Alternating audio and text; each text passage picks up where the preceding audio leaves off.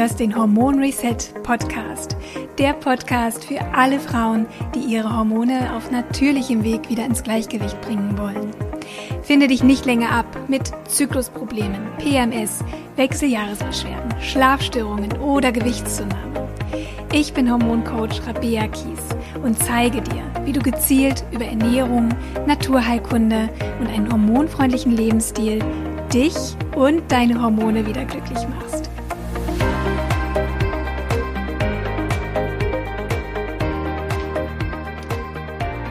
Herzlich willkommen zum Hormon Reset Podcast und ich möchte dich heute auch gar nicht länger auf die Folter spannen und dir meinen Gast direkt vorstellen. Es handelt sich um keine geringere als die wunderbare Leandra Vogt. Liebe Leandra, schön, dass du da bist. Hallo, danke für die Einladung. Ich freue mich ganz doll, dass ich da sein darf. Es gibt ganz viel über dich und deine Arbeit zu erzählen, denn ähm, also ich habe mir mal so aufgeschrieben, was du alles so machst, was du alles so ins Leben gerufen hast, dein Buch, dein Club, ähm, dann Reifem und so weiter und so fort. Aber ich würde wirklich super gern das einfach mal von dir hören, weil du das, glaube ich, noch mal sehr viel schöner rüberbringen kannst. Wer bist du und ähm, ja, was macht dich und deine Arbeit aus? Ja, gerne. Erstmal vielen Dank für die netten Worte. Ähm, also, mein Name ist Leandra Vogt. Ich bin äh, studierte Kindheitspädagogin und zertifizierte Resilienztrainerin speziell für Familien.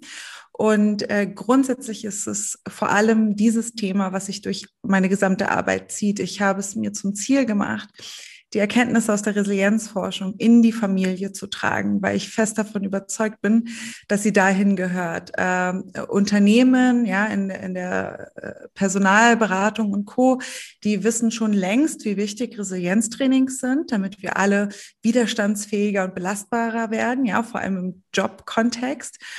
Aber äh, was ist mit unseren Kindern? Was ist mit den Familien, mit den täglichen Herausforderungen, denen wir alle äh, begegnen? Und äh, ich denke mir, was wir alle wollen, ob jetzt Mama, Papa, Pädagoge, wer auch immer, wir wollen unsere Kinder fürs Leben stärken. Genau, und um das zu machen, habe ich einfach ja, ganz viele Dinge ins Leben gerufen. Zum einen habe ich ein Buch geschrieben im Belz Verlag, uns haut so schnell nichts um, heißt das. Ähm, ich habe das Reifam-Konzept gegründet. Das sind ähm, acht verschiedene Schlüssel, die wir ganz einfach in unseren Alltag integrieren können, um uns und unsere Kinder zu stärken. Da bilden wir auch Reifam-Coaches aus.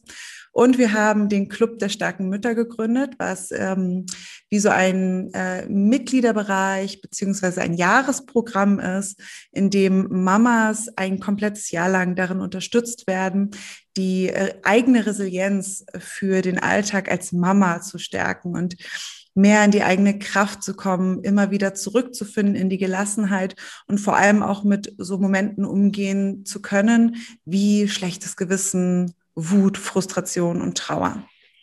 Genau. Mhm. Und um die starke Mutter soll es heute auch gehen. Denn ähm, ich glaube, ganz, ganz viele Frauen, die auch diesen Podcast hören, sind Mütter. Und ich denke, dass durchaus nochmal eine neue Dimension in unser Leben kommt, in dem Moment, wo wir Mütter werden und wo wir auch nochmal uns ganz neu entdecken, äh, und auch kennenlernen und ähm, auch ja durchaus unsere Grenzen aufgezeigt bekommen. Und ich glaube, es ist schon eine wahnsinnige Herausforderung, sich dieser neuen Phase im Leben auch zu stellen und damit klarzukommen. Es sind ja so viele Facetten, nicht nur, dass die Hormone schlagartig nach der Entbindung ähm, ja abfallen und wir ja mehr oder weniger mal so in diesen Baby Blues kommen, der ganz natürlich ist und der auch von alleine weggeht. Ähm, und dann aber trotzdem auch diese, diese Rolle zu finden, auch zum Partner beispielsweise, auch da verändert sich etwas, ähm, ja, überhaupt so ein bisschen dieses Selbstbestimmte abzugeben, so gefühlt ist das ja so, ne, dass wir so das Gefühl haben, wir sind fremdbestimmt, das Baby ist nun mal die Nummer eins und bestimmt unseren Alltag, unseren Tagesablauf. Ja, dann vielleicht eben auch mal vorübergehend nicht arbeiten zu können. Und ähm, ja, und da, da gibt es so viele Facetten, die dazukommen, dass ich denke, dass es ganz wichtig ist, über dieses Thema zu sprechen und nicht nur über die junge Mutter, sondern auch über die ja, Mutter, die irgendwann natürlich auch schon größere Kinder hat und darüber, welchen Herausforderungen eigentlich Mütter so gegenüberstehen. Und du hast den Club der starken Mütter gegründet. Und jetzt ist natürlich meine erste Frage, was ist denn deiner Meinung nach eine starke Mutter? Was zeichnet die aus? Vielen, vielen Dank für die Frage. Die ist super, super wichtig. Und ich glaube, es gibt tatsächlich bei vielen von uns gerade so zwei verschiedene starke Mütter, die präsent sind. Es gibt einmal die starke Mütter, äh, die starke Mutter, die geprägt ist von den Anforderungen der Gesellschaft, der Schwiegermütter, der Partner, die so erfüllt ist von der tiefen Liebe zu ihrem Kind, dass sie immer gut gelaunt ist, jeden Moment wertschätzt, den sie mit ihren Kindern verbringen darf, die sich selbst äh, nicht vernachlässigt, sondern investiert ins Aussehen, in die Karriere, die eine gute, leidenschaftlichere Partnerin ist, ähm, die eine gute Freundin ist und bleibt und ähm, die, die nicht weint vor ihren Kindern, die äh, keine Wutausbrüche bekommt, die ganz liebevoll immer ihre Kinder begleitet. So. Ja, das ist aus meiner Perspektive die starke Mutter, die, mit der wir häufig äh, konfrontiert sind. Ja, die Supermom. Ja, wollte gerade sagen, das klingt leistet. nach der Supermom. Ja, genau. Wollen wir so. die nicht alle sein? Ja, die wären wir alle so gerne. Ne? Nur wie der Begriff ja eigentlich schon sagt, ja, Superheld, ja, ist das, ist das wirklich realistisch? Ist das wirklich, können wir alle fliegen? Haben wir mehr als zwei Arme? Haben wir irgendwie mehr Energie als andere normale Menschen? Nein, natürlich nicht. Nur weil wir Mama geworden sind, bedeutet das nicht, dass wir plötzlich zum Supermenschen mutieren müssen, um plötzlich mehr Gelassenheit und Kraft und äh, Können haben als jeder andere normale Mensch. Und ich möchte diese Definition von, von starker Mutter, von Supermom so ein bisschen ersetzen oder eigentlich gerne komplett ersetzen durch die Antiheldin, durch, durch die Frau, die Mama, der Mensch, der wir sind. Und für mich ähm, und, und äh, meine Arbeit ist eine starke Mutter, eine Frau, die es sich erlaubt, Mensch zu bleiben, die es sich erlaubt zu weinen, zu wüten, zu lachen, die sich äh, äh, die es sich erlaubt, sich in ihren Grenzen zu sehen, wertzuschätzen, anzunehmen, die es sich erlaubt, Hilfe einzufordern, wenn sie merkt, sie kann nicht mehr und die ihren Kindern ein Bild mitgibt von ich es ist okay, Mensch zu sein. Es ist okay, Fehler zu machen. Es ist okay, seine persönlichen Grenzen zu haben. Und ähm, die es sich erlaubt, ein, einfach authentisch zu leben.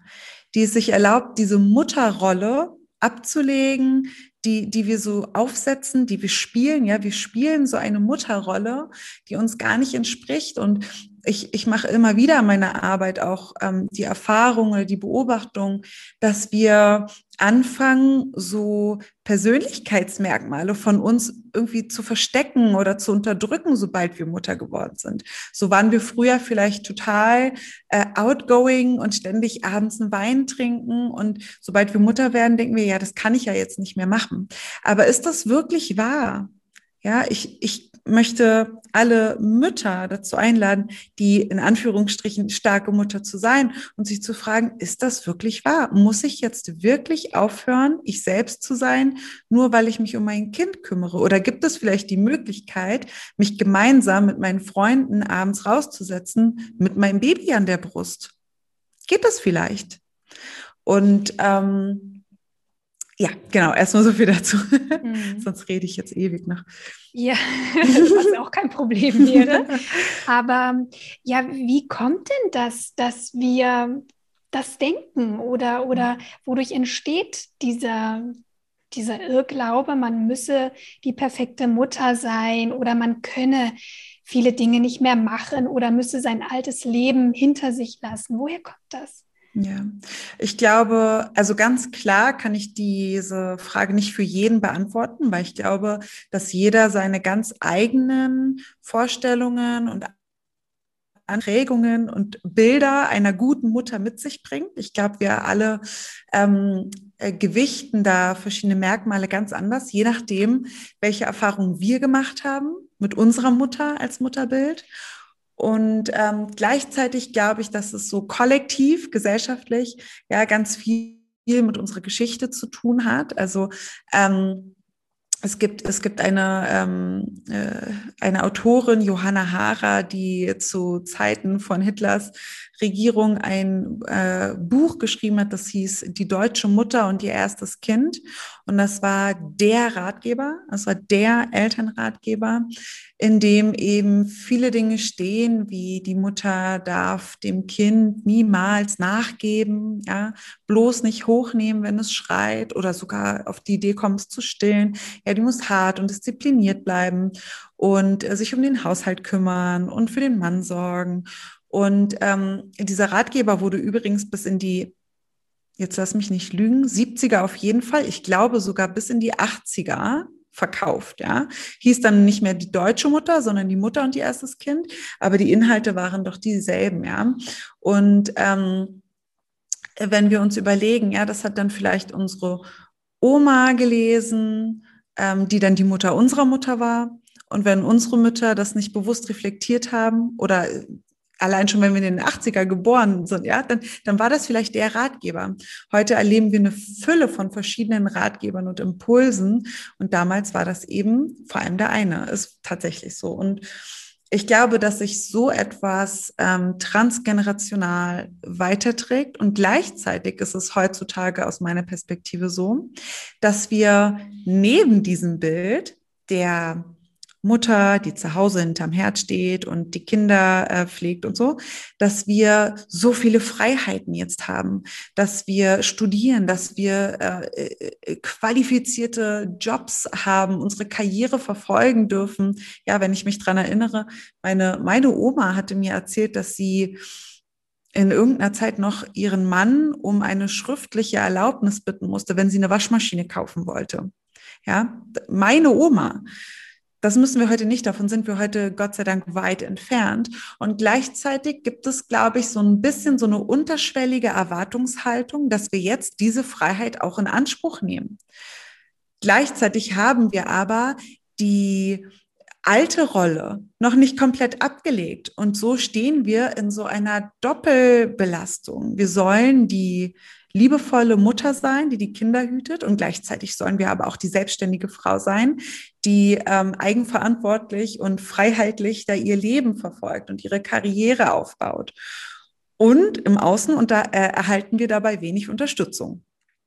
Und das trägt, glaube ich, alles dazu bei, dass wir so viel Druck erleben. Und dann kommt noch hinzu, dass das Bild vom Kind sich Gott sei Dank verändert und wir immer mehr sehen, dass es kompetente, ähm, äh, gleichwürdige Menschen sind.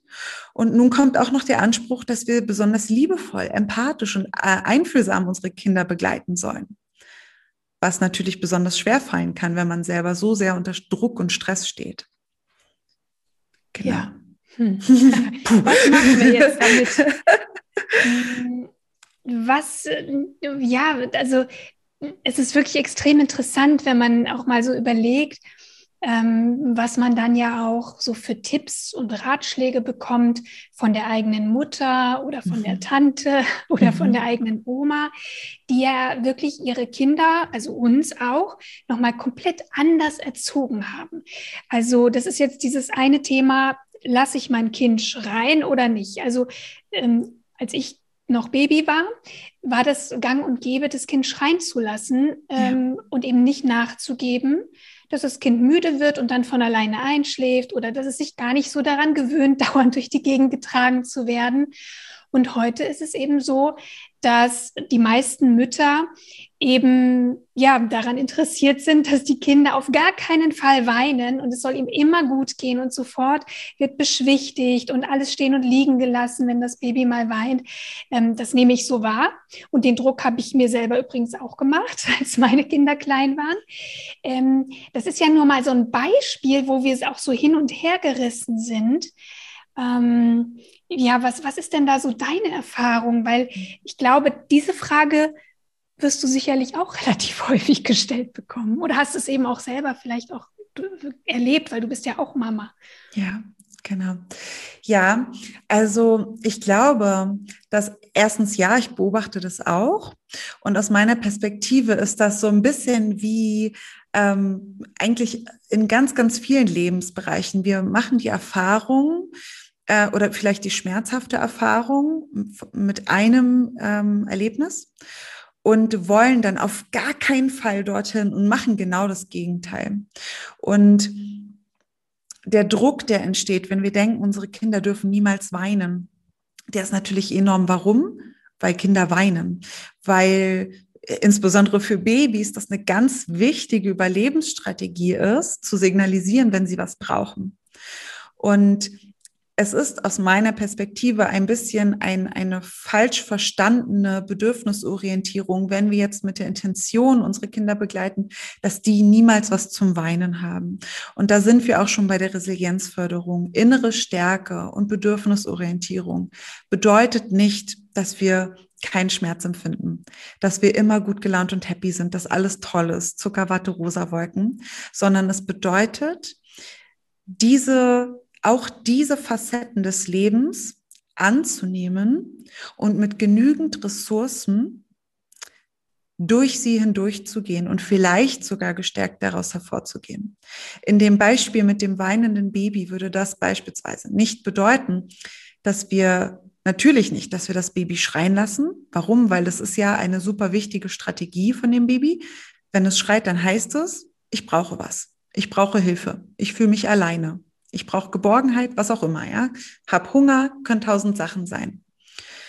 Und die Frage ist es dann, äh, oder die Frage an der Stelle ist dann, was macht das Schreien mit uns? Und warum passiert das in uns? Haben wir Panik? Haben wir Trauer? Haben wir Wut, Frustration? Was passiert in uns, wenn unser Baby schreit? Und welcher Gedanke steht dahinter? Werde ich also wütend? Dann darf ich mich fragen, was, was sagt mir diese Wut? Was erzählt die mir? Ja, die erzählt mir, freches Kind soll aufhören zu schreien, das, das schickt sich nicht. Oder sie sagt mir, scheiße, ich weiß nicht, was ich jetzt machen soll. Schreien lassen ist nicht okay. Ich kann aber auch nicht mehr tragen. Ich habe Angst, mein Baby zu verwöhnen oder was auch immer. Und durch diese Fragen, die wir uns dann stellen, erhalten wir Zugang zu uns. Und diese Fragen dürfen wir uns beantworten, ohne die Intention zu haben, sie richtig zu beantworten oder Angst davor zu haben, sie falsch zu beantworten. Wir können sie nicht falsch beantworten, weil warum stellen wir uns die Fragen, um näher an uns oder äh, näher zu uns zu gelangen und herauszufinden, was ist es, was ich möchte in der Art und Weise der Begleitung meines Babys und was passiert dabei in mir? Was brauche ich, um die Mama sein zu können, die ich sein möchte? Möchte ich also eine liebevolle Mama sein, die ihr Baby bedürfnisorientiert begleitet?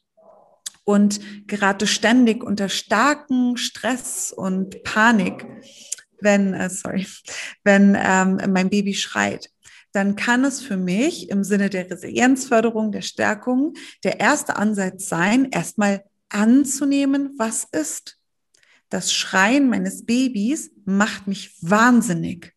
Das ist okay, deswegen sind wir nicht weniger bedürfnisorientiert und deswegen sind wir nicht weniger, ähm, deswegen lieben wir unser Kind nicht weniger. Wir dürfen panisch, frustriert und wütend sein, wenn unsere Babys schreien. Die Frage ist, was machen wir dann damit?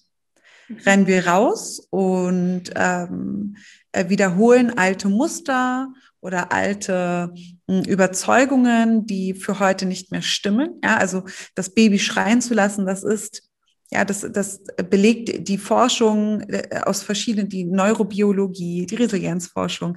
Ähm, das, das ist nicht sinnvoll, wenn die Intention ist, das Baby zu stärken in der Selbstwirksamkeit und so. Ähm, nur sich selbst hier zu verurteilen. Ja, vielleicht wollen wir am liebsten aus dem Raum rennen. Und bevor wir das Baby schütteln, sollten wir auch aus dem Raum rennen. Nur, was machen wir dann? Ähm, beleidigen wir uns selber im inneren Dialog und äh, erzählen uns, was für eine schreckliche Mutter wir sind, die ständig scheitert? Oder holen wir uns Hilfe? Kontaktieren wir unsere Hebamme oder einen Pädagogen vor Ort oder wen auch immer, der uns einmal dabei unterstützen kann, unsere persönliche Kraftressourcen zu finden und vielleicht eine Neubewertung vom Schreien zu finden. Ja, vielleicht macht es Sinn für uns, sich einmal damit auseinanderzusetzen, warum schreien Babys eigentlich? Und was passiert in Babys, wenn sie schreien? Und dann werden wir vielleicht lernen, ja, wenn Babys schreien und sie die Erfahrung machen, okay, ich habe jetzt gerade geschrien, ich habe einen hochroten Kopf bekommen, die Tränen flossen und dann ist meine Mama gekommen und hat mich auf den Arm genommen und dort durfte ich weiter schreien. Ja, manchmal reicht das nicht und dann ist es vielleicht die Windel oder die, der Hunger oder was auch immer. Wir wissen es nicht sofort. Ähm, aber das Baby hat die Erfahrung gemacht, ich habe um Hilfe gerufen und habe etwas bewirkt. Jemand ist gekommen und hat mich unterstützt.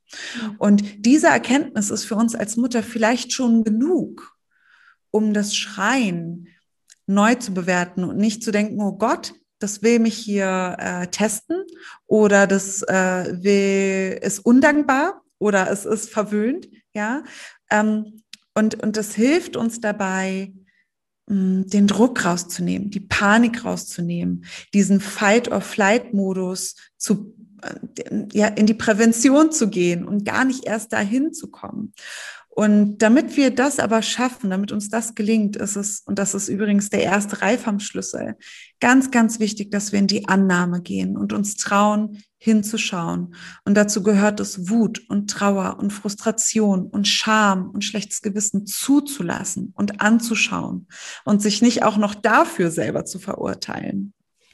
Mhm. Genau. Ja, dann dreht man sich ja wirklich im Kreis. Ne? Ja, und ähm, wir haben jetzt natürlich das schreiende Baby als Beispiel genommen, aber wir können das für alle anderen Situationen mit dem Partner, mhm. äh, mit anderen Familienmitgliedern oder auch mit größeren Kindern und Teenagern ja genauso übersetzen, wo wir ja auch regelmäßig an unsere Grenzen kommen und das Kind irg irgendwie ja bestimmte Knöpfe drückt und Trigger drückt, die mich immer wieder aus der Reserve bringen. Und wenn man mal ehrlich ist, ähm, passieren diese Situationen immer und immer wieder und sie laufen immer und immer wieder sehr ähnlich ab. Wenn wir uns nicht mal damit beschäftigen und mal fragen, was passiert da eigentlich und Richtig. das mal reflektieren. Das, also ich fand das sehr wertvoll, was du gerade gesagt hast. Ähm, ja, die eigenen Emotionen sich da mal anzuschauen in dem Moment. Was brauche ich eigentlich? Und auf der anderen Seite kennen wir das alle. Es kann ein und dieselbe Situation sein. In der einen Situation regen wir uns auf und gehen wie eine Furie an die Decke und schreien und knallen mit Türen. Und dann gibt es dieselbe oder die gleiche Situation zu einem anderen Zeitpunkt, und da gehen wir plötzlich völlig entspannt damit um. Wir können da, ja, können da drüber hinwegsehen und sagen, ach, lass den mal machen, der beruhigt sich schon wieder. Äh, warum ist das so? Warum sind wir in der einen Situation mal so und in der anderen so? Hm, viel, so eine gute Frage. Ähm, und da muss ich auf unser Podcast-Interview auch verweisen. Ich glaube, erstens, wenn wir bemerken, es ist immer wieder die gleiche Situation, die uns herausfordert, ja, es ist immer wieder das Zähneputzen oder es ist immer wieder der Morgen, das Aufstehen mhm. oder es ist immer wieder der Gang zur Kita oder Schule, dann lohnt es sich wirklich, das mal regelmäßig festzuhalten, aufzuschreiben, sich anzuschauen, zu reflektieren, ja, dann dürfen wir hingucken und neu bewerten oder verändern. Gleichzeitig natürlich auch die Situationen da sein, die mal toll laufen und mal nicht so toll laufen. Warum? Weil wir Menschen sind, weil wir dynamisch sind und weil wir als Mama beispielsweise auch unseren Zyklus haben, in dem wir, je nachdem, wo wir stehen, ganz andere Bedürfnisse haben, ganz andere Dinge brauchen. Und wenn uns die Hausaufgabenbegleitung, wenn unser Kind irgendwie gerade keinen Bock hat, ähm, im, im Sommer vielleicht total leicht fällt, also in oh, unserem ein zyklischen ganz, ganz Sommer. heikles Thema. Ja. Genau, ja, und, und das, das zu begleiten, kann uns in unserem zyklischen Sommer vielleicht total leicht fallen. Und im Winter sind wir komplett abgenervt und wollen einfach nur am liebsten selbst die Tür zuknallen und unser Kind, weiß nicht, zum Mond schießen. Ja, und also da kann ich sehr, sehr gerne, die Leandra hat ja auch einen tollen Podcast, wo ich auch zu Gast war. Und da haben wir tatsächlich auch über den Zyklus gesprochen und die verschiedenen Zyklusphasen und dass es hormonell ganz natürlich ist, dass wir uns auch unterschiedlich fühlen und unterschiedlich reagieren, unterschiedlich emotional auch zum Teil reagieren in den entsprechenden Zyklusphasen. Also da Könnt ihr gerne noch mal reinschauen oder reinhören eher. Ich verlinke das dann noch mal unter diese Podcast-Folge. Danke. Genau. Und ich finde, auch hier wird wieder so klar, ähm, Bedürfnisorientierung und Augenhöhe und eine liebevolle Beziehung zum Kind schließt immer, immer, immer, immer mit ein, dass wir auch mit uns selbst so umgehen. Tun wir das nicht, dann sind wir, laufen wir auf Auto und sind komplett fremdbestimmt von unseren Gefühlen und Bedürfnissen und wissen überhaupt nicht ähm, unsere, unser Verhalten teilweise einzuordnen. Ja, wenn wir komplett explodieren in unserem Winter, weil wir, äh, weil es uns schwerfällt, uns abzugrenzen und zu kommunizieren, dass wir Ruhe brauchen und eigenverantwortlich den Alltag auch dementsprechend äh, organisieren. Ja, wenn wir, wenn wir das nicht reflektiert tun, naja, dann haben wir die Hausaufgabenbegleitung, wo unser Kind sagt, nö. Und wir rasten komplett aus, knallen die Tür, beleidigen vielleicht unser Kind, sagen, ja, was, du faules Ding oder so. Und sitzen abends mit einem schlechten Gewissen da und verurteilen uns selbst. Mhm. Was auch da sein darf, weil in dem Fall hilft uns unser schlechtes Gewissen ja dabei zu erkennen, dass wir einen Fehler gemacht haben, was auch sein darf. Es kommt nicht darauf an, ob wir Fehler machen, sondern wie wir damit umgehen. Aber das fühlt sich natürlich nicht angenehm an. Und wenn wir die Möglichkeit haben, uns durch eine liebevolle ähm, Reflexion auf Augenhöhe dabei zu unterstützen, unser Leben als Frau, Mama und Mensch so zu gestalten, wie wir es auch brauchen, und nicht nur, wie unsere Kinder das brauchen, nicht nur, wie unser Partner das braucht, nicht nur, wie Schwiegermama das gern hätte, sondern so, wie wir das auch brauchen, dann ist ein super, super wichtiger Baustein für Resilienz in der Familie gelegt. Ja. Gesetzt. Also da, das ähm. finde ich auch jetzt nochmal ganz wichtig, dass wir darüber sprechen. Wo sind eigentlich meine eigenen Bedürfnisse als Frau und Mutter? Denn wenn ich mich selber beobachte, dann ähm, bin ich halt in den Phasen, wo ich sehr gestresst bin, wo ich nicht dazu komme, meine Batterien aufzuladen, entsprechend auch ja nicht unbedingt sehr nett und entspannt meiner Familie gegenüber. Dann kann manchmal wirklich schon ein Wort dazu führen, dass ich mich irgendwie aufrege oder Sachen falsch verstehe oder mein Geduldsfaden extrem kurz ist. Andererseits, wenn, wenn, wenn ich im Urlaub bin, wenn ich entspannt bin, wenn ich zum Yoga gehen kann, wenn ich meine Spaziergänge machen kann, wenn ich meine Zeit für mich bekomme, dann reagiere ich noch mal ganz anders. Also das, das wird sicherlich jede Mutter von sich auch wissen und kennen. Aber was ich eben beobachte, dass ganz viele Frauen sich das gar nicht erlauben, ihre eigenen Bedürfnisse zu leben und ihre eigenen Auszeiten sich zu gönnen, und zwar über Monate und zum Teil über Jahre. Wenn man mal Klientinnen fragt, ja, wann hast du eigentlich das letzte Mal was für dich gemacht? Also du ganz allein hast dir Zeit genommen und bist mal einen Tag wandern gegangen oder so. Da können sich manche überhaupt nicht dran erinnern. Und dass das natürlich dazu führt, dass ich ja vielleicht eben nicht so reagiere und nicht so sein kann, wie ich gerne wollte.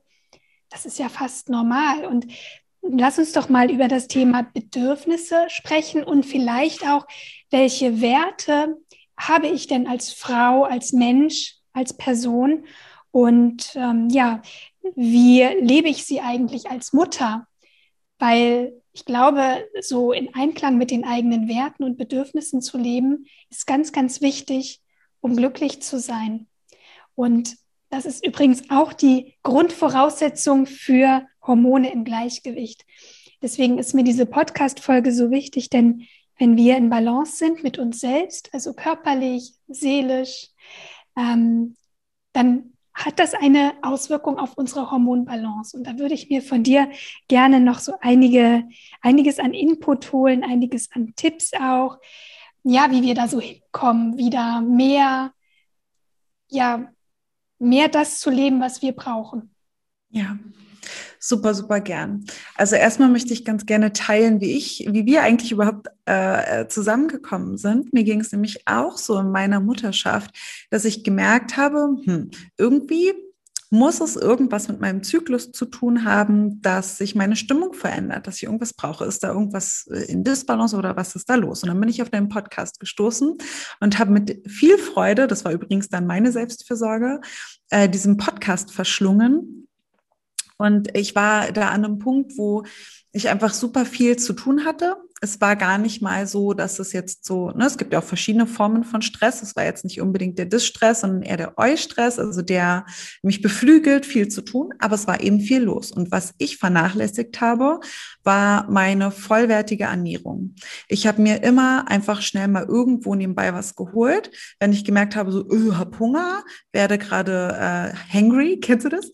Ja. Äh, eine Mischung aus hungrig und angry ähm, und habe mir dann irgendwo beim Bäcker eine schöne Brezel, Weißmehl, irgendwas geholt und schnell reingestopft.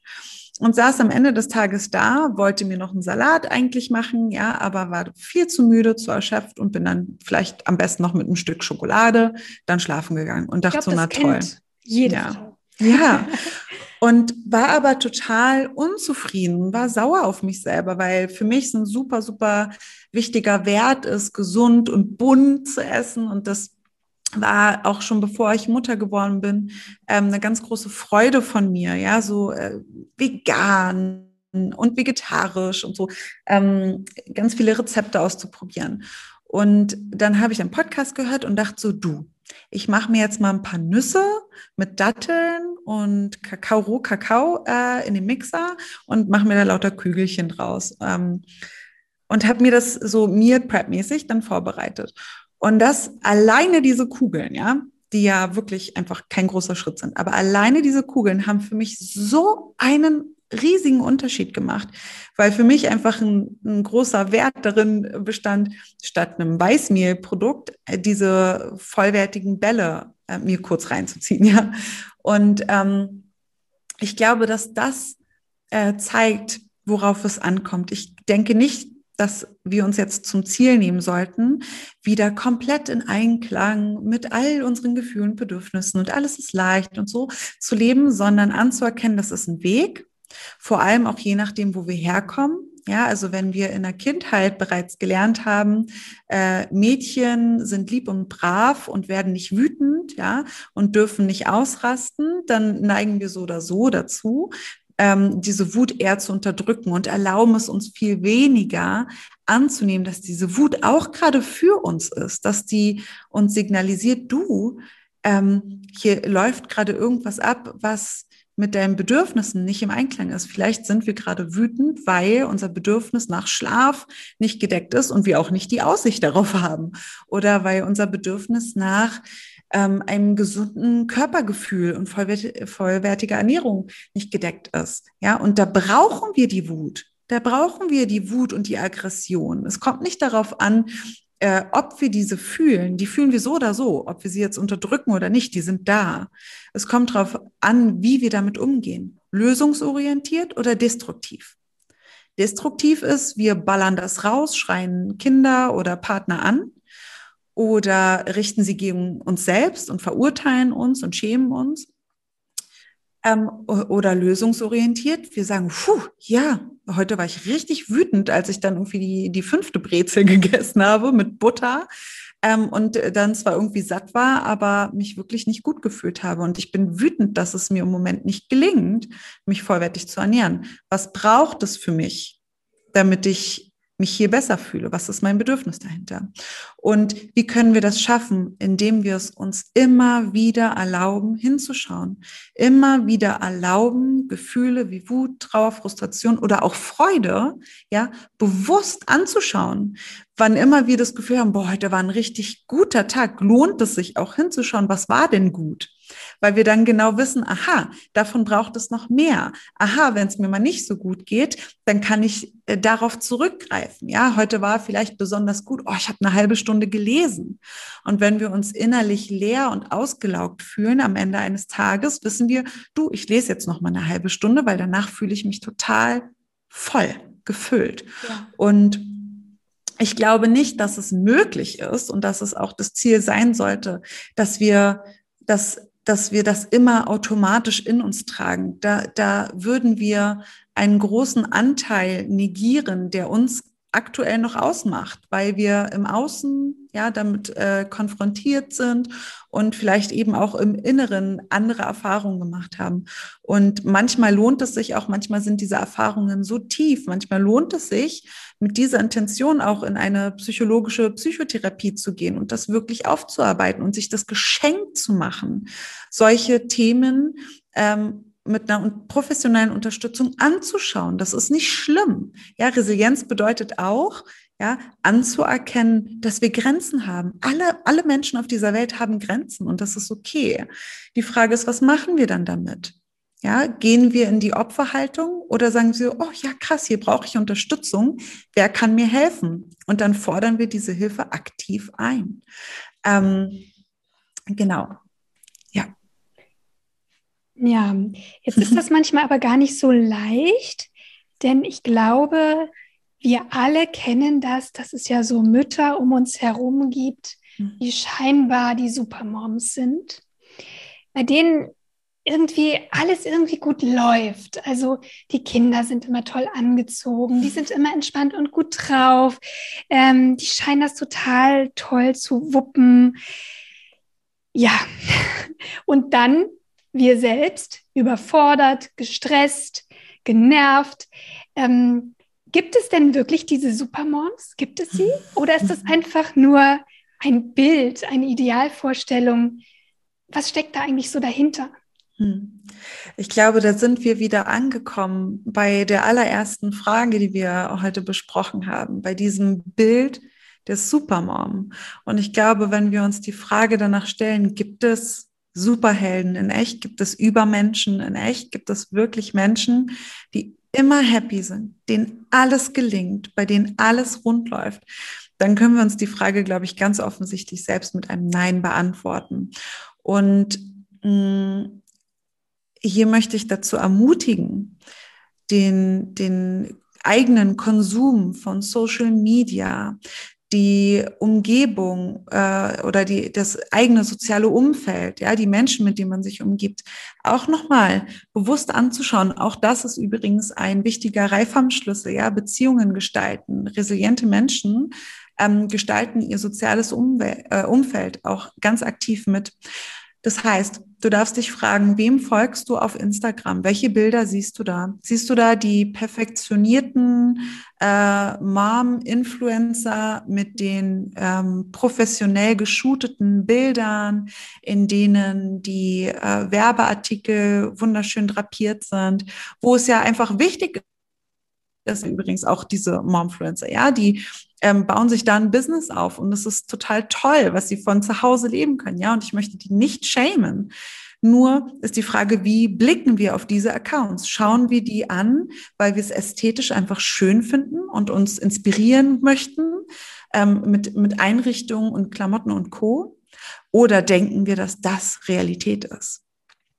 Und da möchte ich dazu einladen, auf Instagram nach den Mom-Accounts zu suchen. Und davon gibt es Gott sei Dank immer, immer, immer mehr Elternblogs und Instagram-Accounts, in denen gezeigt wird, dass Tränen fließen, dass die Wäscheberge explodieren, dass ähm, äh, äh der Abend mit dem Partner doch nicht so schön war, ja, wie gedacht. Und ähm, da möchte ich ähm, einladen dazu, sich selber ähm, ein, ein Umfeld zu schaffen, das geprägt ist von den Werten, die uns wichtig sind. Also wenn das Authentizität ist und Bedürfnisorientierung, dann dürfen wir uns dementsprechend unseren Instagram-Feed gestalten oder unser Facebook-Umfeld und auch natürlich im realen Leben uns fragen, ist die Beziehung zu der Mama, die ich da pflege, tut die mir gut? Oder bekomme ich immer wieder Belehrungen oder bekomme ich immer wieder ähm, Tipps, die mir nicht entsprechen? Ähm, ist diese Beziehung zu der anderen Mama geprägt von Offenheit, Ehrlichkeit oder ist das so ein Battle? Wer ist die tollere Mama? Ja. Hm. Oder eben auch, dass man sich wirklich fragt, ähm, egal ob es jetzt über Social Media ist oder über Begegnungen im wahren Leben, wie geht es mir danach? Also ja. habe ich Energie Ja. Sind wir da auf Augenhöhe? Tauschen wir Energie aus? Oder fühle ich mich danach schlecht? Ja. Und das genau. ist immer, und ich glaube, das Gefühl täuscht einen sowieso nicht. Mhm. Nur dann auch die Konsequenzen zu ziehen und vielleicht auch sogar Beziehungen auch zu beenden oder nicht weiter ja. zu pflegen, die mir einfach nicht gut tun. Oder auch mal ganz offen aussprechen, denn ich ganz weiß genau. auch, dass es vielen Müttern sehr gut tut, einfach mal die Hose runterzulassen ja. und zu sagen, hör mal, ja, bei mir ist es so und so, bei mir läuft es nicht ideal und ich habe gerade das und das Problem. Und das tut immer so gut auch zu hören, wow, ich bin nicht alleine. Es gibt andere Mütter, die das auch so erleben. Und das ist, glaube ich, ganz wichtig. Und ich glaube, das ist sicherlich auch ein ganz, ganz großer Benefit deines Clubs der starken Mütter, oder? Absolut, das wollte ich gerade sagen. Das war auch eine meiner Grundintentionen, ähm, warum ich den Club der starken Mütter gegründet habe. Und diesem Club ging übrigens eine Instagram-Challenge äh, voran, die ich, ich glaube 2017 war das oder so, super lange her, ähm, ins Leben gerufen habe. Da kann man mal gucken unter dem Hashtag Mamas stärken Mamas. Da habe ich Frauen dazu eingeladen, sich vorzustellen, zu teilen, was die größte Herausforderung ist, zu teilen, was die größte Freude ist, zu teilen, welche Mütter sie inspirieren. Ähm, und da haben so viele, wirklich über 1000 Menschen mitgemacht. Ähm, und es war wirklich sichtbar, wie sehr es die, diesen Schritt für viele braucht. Die erste zu sein, zu sagen so, nee, heute geht's mir nicht gut oder nee, Heute habe ich das Gefühl, ich scheitere nur. Und wenn wir, das ist auch ein ganz wichtiger Teil, den die Resilienzförderung ausmacht, das, was wir uns für unser Leben wünschen, das dürfen wir in Eigenverantwortung in unser Leben bringen. Wir dürfen herausfinden, was kann ich vielleicht mit meinen persönlichen Stärken schaffen und tun und aussprechen und wo braucht es für mich die Unterstützung was kann ich vielleicht nicht direkt beeinflussen und wo lohnt es sich für mich, die Dinge neu zu bewerten. Ja, und ähm, ja, im Club der starken Mütter ist es zum Beispiel auch eine ganz, ganz wichtige Richtlinie. Wir haben auch eine App, über die sich dann die Mamas austauschen können im Chat. Und je nachdem, welches Thema wir gerade anschauen, teilen die Mütter in, in, im Forum, wie es ihnen gerade geht, was ihnen gerade schwerfällt, wo sie gerade das Gefühl haben, sie scheitern, ähm, wo sie auch scheitern. Ja, ich finde auch, wir dürfen auch scheitern. Wer sagt denn, dass wir nicht scheitern dürfen? Ja, ähm, und das Ziel ist, dass sie sich jetzt alle beratschlagen oder sagen, hey, ist doch nicht so schlimm, sondern zu sagen, ja, wir sehen dich, mir geht's auch manchmal so. Ja, und ich glaube, dass diese Bestärkung, Bestärkung viel, viel wertvoller ist, ja, anstatt uns ständig abzusprechen, dass wir wütend sind oder dass mal was schief läuft. Und ähm, genau, das machen wir vor allem im Club der starken Mütter ganz bewusst, ja. Mhm. Jetzt ist natürlich auch die Beziehung zu anderen Frauen, anderen Müttern sehr befruchtend und stärkend. Aber ich würde gerne noch ein anderes Thema mit reinnehmen, was ich auch relativ wichtig finde, auch so in der Rolle als Mutter, und das ist die Beziehung zu meinem Partner. Auch da gibt es ja ganz viel neu zu lernen und neu abzustimmen und auszurichten. Mhm. Und ich habe manchmal das Gefühl, dass Mütter sich auch so ein bisschen alleingelassen fühlen durch ihren Partner. Manchmal einfach aber auch deswegen, weil tatsächlich der Mann arbeiten geht. Ähm, während man dann vielleicht mit dem kleinen Kind äh, zu Hause sitzt, sich um den ganzen Haushalt kümmert und sich irgendwie manchmal auch so ein bisschen alleingelassen fühlt, vielleicht auch gerade, wenn man nicht in nächster Nähe Familie hat. Ähm, ja, wie, wie denkst du, kann man vielleicht auch die ähm, Kommunikation mit dem Partner so gestalten, dass ich da Unterstützung bekomme? Mhm. Dass ich ihm auch klar mache, was ich brauche. Denn auch ich denke, dass der Partner auch eine ganz große Rolle dabei spielt. Ja, also grundsätzlich ist es, glaube ich, erstmal ganz, ganz wichtig, ähm, in die Eigenverantwortung zu gehen und zu realisieren, wie mein Partner seine Vaterschaft gestaltet oder reagiert oder Dinge einordnet oder sieht. Das ist nicht mein Business. Ja, er ist ein eigenständiger Mensch mit eigenen Themen, mit eigenen Bildern von Mutterschaft und Vaterschaft. Und ich glaube, was hier wirklich das Wichtigste ist, ist eine offene Kommunikation, ähm, Stichwort gewaltfreie Kommunikation, wo jeder bei sich bleibt, ähm, von sich erzählt, von seinen Bedürfnissen und Wünschen spricht und äh, Beschuldigungen loslässt und du, du, du hm, äh, davon absieht und lösungsorientiert in den Dialog geht und sagt, hey, hast du einen Moment, ich möchte dir erzählen, mir geht's gerade super, super schlecht. Ich fühle mich abends sehr, sehr ausgelaugt. Und ich habe mal in mich hineingespürt, mich gefragt, was es ist, was mir helfen könnte, damit ich wieder gelassener mit euch allen auch umgehen kann. Und das ist, wenn ich mal ähm, abends in Ruhe duschen kann, eine Stunde nur für mich alleine habe, bis da zu unterstützen. Ich habe mir gedacht, das und das könnte dabei helfen. Wärst du bereit, äh, früher von der Arbeit zu kommen oder wärst du bereit, ähm, dies und jenes zu übernehmen? Ähm, und dann zu gucken, was da kommt, ja, und auch den Raum zu öffnen, was erzählt denn mein Gegenüber da? Ähm, und hier kann es, denke ich, auch für beide Seiten ganz, ganz viel Sinn machen, ähm, auch in die Annahme nochmal zu gehen, bewusst zu reflektieren, was erwarte ich eigentlich von einem Vater? Was, welches Bild von einem guten Vater habe ich? Und ist das wirklich wahr? Welches Bild von einem guten Elternpaar habe ich? Und ist das wirklich realistisch? Mm, und auch hier, ne, das können wir nicht gut, äh, richtig oder falsch beantworten sondern es geht darum, einmal wirklich schriftlich, wenn man es schwarz auf weiß vor Augen hat, macht es wirklich einen großen Unterschied, ähm, in Kontakt mit sich selber zu gehen und diesen Autopiloten ähm, in die Hand zu nehmen und äh, eigenverantwortlich zu handeln. Ein ganz, ganz wichtiger Punkt. Mm, und ich denke nicht, dass es hier irgendwelche Pauschallösungen gibt. Warum?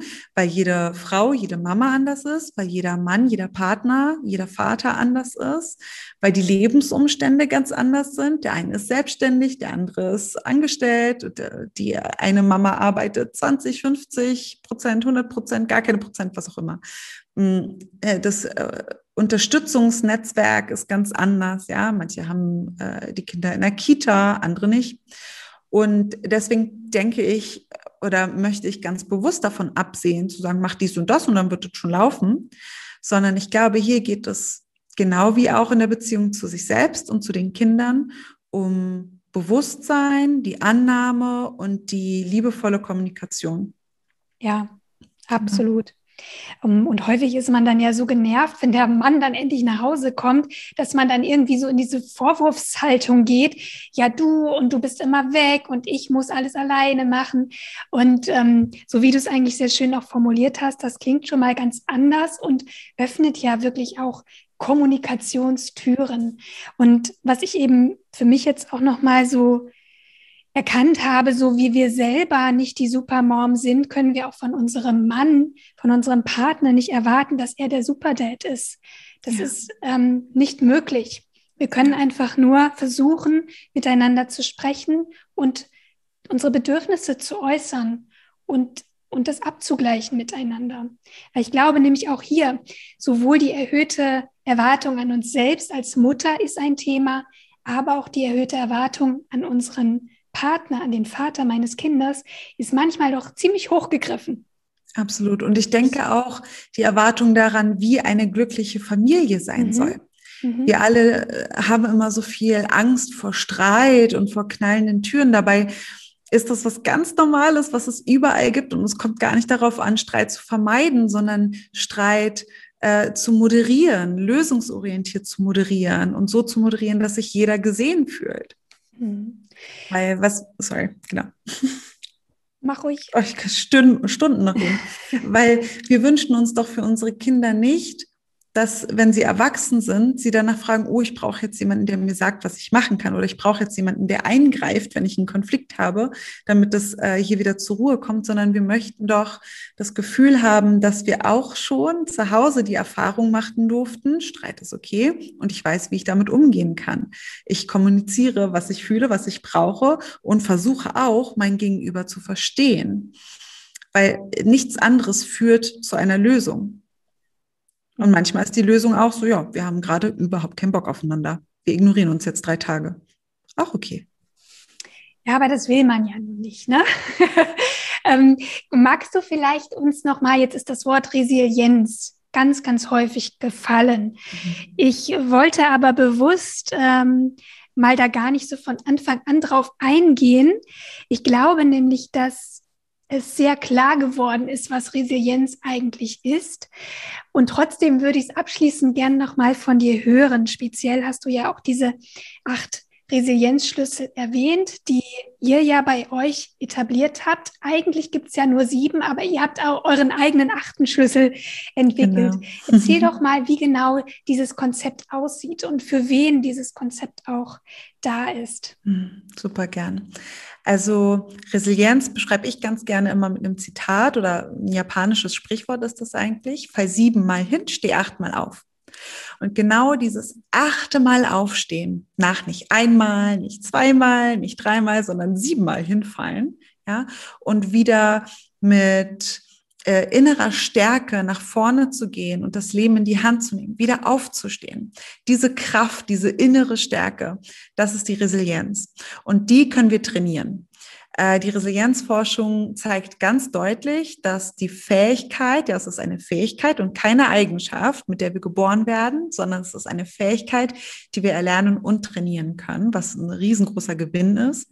Und gleichzeitig ist die auch dynamisch. Das heißt, wenn wir auf die eine Herausforderung resilient reagiert haben, bedeutet das, bedeutet das nicht zwangsläufig, dass wir jetzt die Superhelden sind und uns nichts mehr an, was anhaben kann, sondern es geht viel eher grundsätzlich darum, sich langfristig immer wieder zu stärken. Man kann auch so ein bisschen sagen, Resilienz ist das Immunsystem der Seele und es braucht verschiedene Nährstoffe und Mineralien. Ähm, äh, die wir in Form von verschiedenen Fähigkeiten oder Haltungen oder Eigenschaften ähm, in unser Leben integrieren können, um eben den größtmöglichen Puffer, das bestmöglich äh, ausgestattete Immunsystem zu haben, wenn dann mal die Herausforderung der Krankheitserreger von außen kommt. Und diese Vitamine und Mineralien und Nährstoffe, ähm, die nennt man Schutzfaktoren in der Forschung. Und aus der Summe der Schutzfaktoren, die sich jetzt ergeben haben, gibt es das sogenannte Modell der sieben Säulen der Resilienz. Und an diese sieben Säulen, die wissenschaftlich fundiert sind, habe ich das Reifam-Konzept angelehnt und sie durch eben eine achte Säule, ich nenne sie Schlüssel, ähm, ergänzt habe. Äh, diese achte Säule habe ich in meiner Abschlussarbeit im Studium äh, qualitativ erforscht und es zeigt sich nun seit Jahren in meiner Arbeit, dass das ein ganz, ganz wichtiger Schutzfaktor für viele ähm, Eltern und auch Kinder sein kann. Da geht es um die innere Verbundenheit, das tiefe Vertrauen zu etwas, das wir nicht sehen können. Wir sprechen bei Kindern schon bei Übergangsobjekten aus meiner Perspektive davon, wie dem Kuschelbären. Ja, also ähm, Kind hat den Kuschelbär immer zu Hause beim, bei der Einschlafbegleitung. Mama ist dabei, der riecht vielleicht nach Mama. Und dann geht es in die Eingewöhnung im Kindergarten. Und es ist ja nicht der Teddy selbst, der dem Kind da jetzt irgendwie Hilfe gibt, sondern es ist das Gefühl, was das Kind mit dem Teddybären verbindet. Und dieses Gefühl können wir in uns, denke ich, auch auslösen, wenn wir eine liebevolle oder ein liebevolles, positives Bild haben von, ich nenne es alles, was ist, gemeint ist, Gott, Universum, Schutzengel, äh, Quelle, wie auch immer man es nennen möchte, irgendetwas, was wir nicht sehen können. Kinder haben auch oft imaginäre Freunde. Aber wenn es irgendwas nicht Sichtbares gibt, was immer verfügbar ist, worauf wir, wo wir immer in Kontakt gehen können, von dem wir die Auffassung haben, es ist immer für uns. All das, was es uns im Leben schenkt, ähm, schenkt es uns, weil es weiß, wir können es bewältigen. Es bringt uns weiter, es bringt uns näher zu uns. Es ist immer für mich da und ansprechbar. Dann haben wir so eine Kraft, auf die wir immer zurückgreifen können. Und es entsteht so etwas, das nennt Aaron Antonowski das Kohärenz. Wir haben das Gefühl der Verstehbarkeit, es ist nachvollziehbar, unser Leben. Und wir haben auch das Gefühl, wir können es bewältigen. Ähm, das ist der achte Schlüssel. Und die ersten sieben Schlüssel, um es jetzt ganz kurz zu machen, sind die Annahme, von der wir schon gesprochen haben, die Zuversicht, wir erlauben es uns überhaupt zu denken, dass alles wieder gut werden kann, ja, dass irgendwas Positives für uns noch auf uns wartet. Die Selbstwirksamkeit, ja, das Bewusstsein darüber, wir selber können was bewirken. Wir sind nicht Opfer, sondern wir selber haben eine Handlungsfähigkeit. Die Eigenverantwortung, ja, das tatsächliche, die, die Umsetzung dessen, was wir brauchen, was wir uns wünschen, die Kommunikation von Grenzen, ja, die Abgrenzung, ähm, die Beziehungsgestaltung, von der wir schon gesprochen haben, die bewusste Beziehungsgestaltung, die Lösungsorientierung, also viel weniger die Frage nach dem Warum, äh, warum ich, sondern viel eher die Frage nach spannend, wer, wie und was kann mir jetzt helfen? Und äh, die Zukunftsgestaltung ja, unter Berücksichtigung all der vorangehenden Schlüsse. Ja, was brauche ich und wie kann ich das tatsächlich in mein Leben, in meinen Familienalltag integrieren, so dass es mir dient und auch meinen Kindern dient, ja, so dass es dem Wohl aller dient. Und ähm, da empfehle ich übrigens immer, immer die Familienkonferenz, egal wie die aussieht, aber so ein fester Raum, in dem alle sagen und einplanen dürfen, was sie brauchen, was nicht so gut geklappt hat, was man noch ausprobieren könnte. Genau. Das finde ich jetzt spannend. Wie kann eine Familienkonferenz aussehen? Wie oft macht man das? Hm. Gibt es da irgendeinen Rahmen? Mhm. Ja, also die kann äh, so verschieden aussehen, wie auch Familien verschieden sind. Ähm, der Klassiker ist halt ne, sonntags am Esstisch und alle machen eine Ist-Analyse. Wie geht es jedem Einzelnen? Was ist passiert letzte Woche? Was ist gut gelaufen? Was ist nicht so gut gelaufen? Und was wollen wir daraus äh, mitnehmen in die nächste Woche? Was braucht es für uns? Und ähm, äh, das können wir einmal die Woche machen, das können wir einmal im Monat machen. Wir können jeden Abend täglich einmal darüber sprechen. Ja, ich glaube, das Wichtigste ist, aus meiner Sicht ist es sehr sinnvoll, das immer so im, im Rhythmus der Woche zu machen, also einmal die Woche, aber ohne Druck. Ne? Also das soll in Freude passieren. Aber dieser Raum, der geöffnet wird durch wir machen jetzt die Familienkonferenz und jeder darf was mitteilen. Nicht nur die Eltern sagen, wo es lang geht, sondern auch die Kinder dürfen sagen, ich möchte mich nächste Woche dreimal mit Freunden verabreden. Dafür brauchen wir das und das. Und dann wird vielleicht festgestellt, ja, verabredet, aber ich bin eigentlich doch viel zu müde nach der Schule. Hat nicht so gut geklappt. Okay, nächste Woche zwei Verabredungen. Ja, also das bewusste Mitgestalten für alle Beteiligten äh, kann eben einfach einen super guten Grundstein legen dafür, dass innerhalb der Woche sich alle eher gesehen und gehört fühlen, als wenn man das nicht tut. Mhm. Genau, und das kann man schriftlich machen, das kann man an der Tafel machen, man kann sich, äh, weiß ich nicht, Emotionskarten ausdrücken. Je nach, kommt ja auch immer total darauf an, wie alt die Kinder sind. Ne? Also mit einem einjährigen Kind brauchst du das jetzt nicht machen. Ähm, ja, finde ich aber super, das auch schriftlich festzuhalten. Mhm, Weil ich finde, manchmal geht das dann so unter, ne? wenn alle dann wieder den Esstisch verlassen äh, und jeder, ne, der eine geht in die Küche und so. Ja. Man hat zwar über vieles gesprochen, aber das nochmal aufzuschreiben, finde ich wirklich gut, da auch erinnert zu werden. Ja. Wie ist das denn? Gibt es Menschen, die 100% resilient auf die Welt kommen? Mhm. Oder müssen wir das alle lernen? Hm. Also es gibt äh, laut Forschung verschiedene äh, sogenannte Vulnerabilitätsfaktoren, die ähm, äh, es erschweren können, ja, die Fähigkeit zur Resilienz zu entwickeln. Das sind dann Sachen wie, weiß nicht, eine Frühgeburt oder ähm, was ist es noch? Das sind so personale Faktoren, Behinderung. Ähm, es war auch männlich oder weibliches äh, Geschlecht mal im Gespräch, weil sich eben gezeigt hat, dass ähm, Jungs und Männer eher Aggression nach außen zeigen. Meine These ist aber, ähm, Frauen sind nicht resilienter, nur weil sie nicht Aggression nach außen zeigen, weil häufig zeigen sie die dann eben nach innen gerichtet gegen sich selbst und verfallen in Depression und Co. Ähm, also davon würde ich absehen. Aber grundsätzlich lässt sich nicht sagen, ein Mensch wird resilient geboren oder nicht. Wir haben vielleicht verschiedene Temperamente, die es begünstigen oder auch nicht.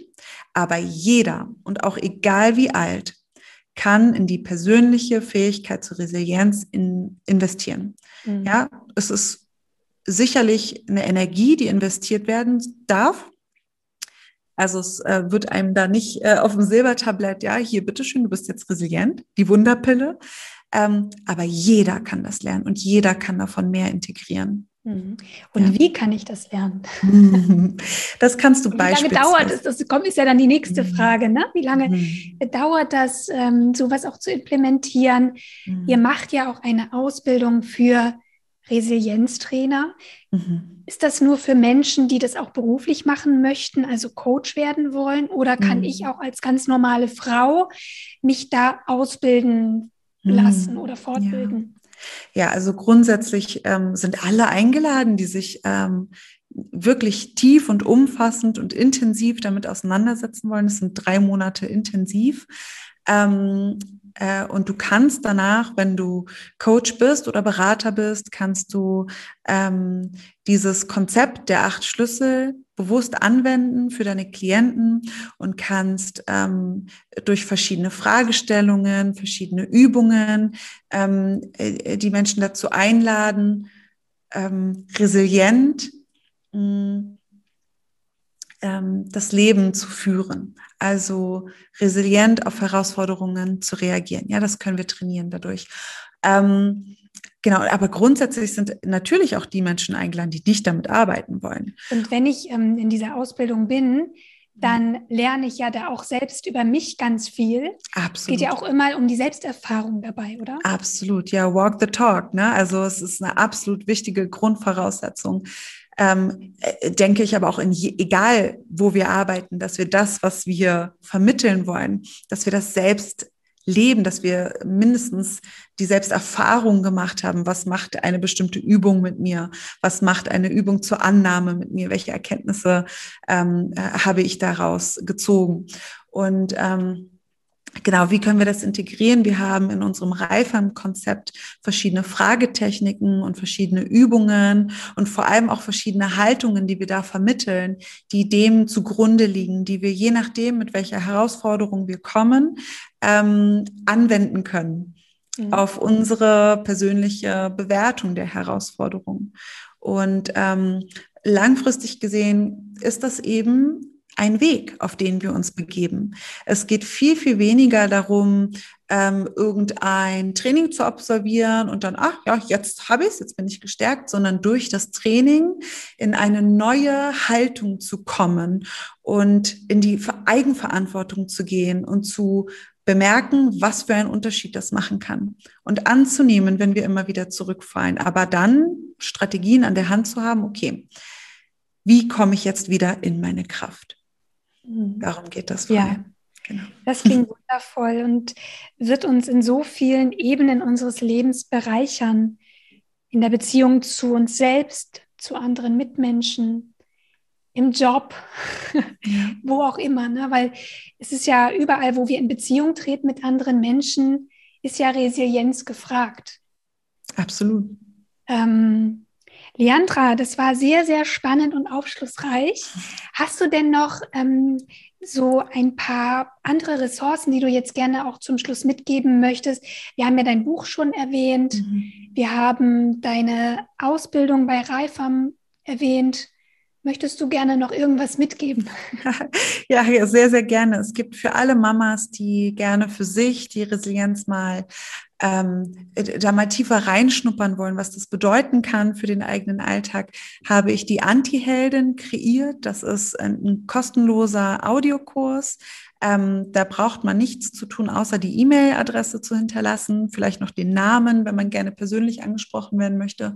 Und dann bekommt man acht, äh, an acht aufeinanderfolgenden Tagen ganz kurze, knackige Impulse, abgestimmt auf den stressigen Mama-Alltag, die aber wirklich easy zu integrieren sind mm, mit verschiedenen Downloads. Ja, man bekommt jeden Tag ein bestärkendes Mama-Mantra, je nachdem, worüber ich in der Audiodatei spreche. Und es be, ähm, äh, beinhaltet am Ende eine ausführliche Liste von verschiedenen Gefühlen, die wir haben, wenn Bedürfnisse erfüllt sind, wenn sie nicht erfüllt sind und Bedürfnissen, die es überhaupt gibt. Weil ganz oft können wir die gar nicht klar benennen. Wir fühlen, da ist irgendwas, aber es fehlen uns die Worte dafür. Und da gibt es eine wunderschön gestaltete ausführliche Liste, die man sich ausdrucken kann, ins Portemonnaie stecken kann, immer dabei hat oder einfach auf dem Handy Ähm, und es gibt am Ende einen Workshop mit mir, eine Aufzeichnung davon, ähm, wo ich auch nochmal ähm, dich als Mama, wenn du gerade zuhörst, reinhole darin, was bedeutet das wirklich, die Anti-Heldin zu sein, sich nicht mehr dem, dem Stress und dem Druck hinzugeben, äh, wie eine äh, mutierte Superheldin alles schaffen zu müssen und leisten zu müssen äh, für andere, für die Mama, für die Schwiegermama, für den Partner, für den Arbeitgeber, sondern in Kontakt mit sich selber zu kommen und unseren Kindern auch als der Mensch zu begegnen, der wir wirklich sind darum geht es, genau. Und das kann man, ähm, da, da findet man Zugang über www.starkemütter mit ue.com slash Antiheldin. Ja, ich verlinke das in den Show Notes. Ja, vielen, vielen Dank. Wenn du jetzt noch eine letzte Message mhm. unseren Zuhörerinnen mitgeben könntest mhm. und auch jetzt kannst, welche ist das? Hm ist eine gute Frage. Überrumpel ich dich jetzt gerade ein bisschen? Mm, nö, es gibt ganz vieles, was ich jetzt noch sagen Welche würde. nimmst du von all den guten ja. Empfehlungen? Ich glaube, das, was ich unbedingt mitgeben möchte, ist, alles darf sein. Alles darf sein. Wut, Trauer, überschwängliche Freude, Frustration. Es kommt nicht darauf an, was da ist, sondern wie wir damit umgehen. Mhm. Ja, das klingt auf jeden Fall wundervoll und nimmt, glaube ich, ganz, ganz viel Druck ja. ganz, ganz vielen Frauen und Müttern da draußen. Ja. Leandra, herzlichen Dank, dass du bei mir warst. Ich denke, das war wirklich eine ganz, ganz wertvolle Podcast-Folge. Und wer mehr möchte, kann natürlich gerne auch rüberhüpfen zu Leandras Podcast. Der heißt wie? Stark, stärker Familie. Genau, da geht es nämlich nicht nur um die Mutter, sondern um, um die Familie im Ganzen, auch um Resilienzförderung von Kindern, Umgang mhm. ja, mit Familienmitgliedern, mit dem Partner, also mhm. dieses ganze soziale Umfallfeld, in der wir Frauen und Mamas ja auch stecken Ganz und genau. das uns ja auch formt. Ja, total. Ja. Vielen, vielen Dank für die Einladung. Danke, dass ich da sein durfte. Vielen Dank für den Raum, für das Thema. Weiß ich sehr, sehr wertzuschätzen. Und vielen Dank für deinen großartigen Podcast, den ich selber auch immer, immer wieder genieße. So cool, auch hier Gast sein zu dürfen. Dankeschön.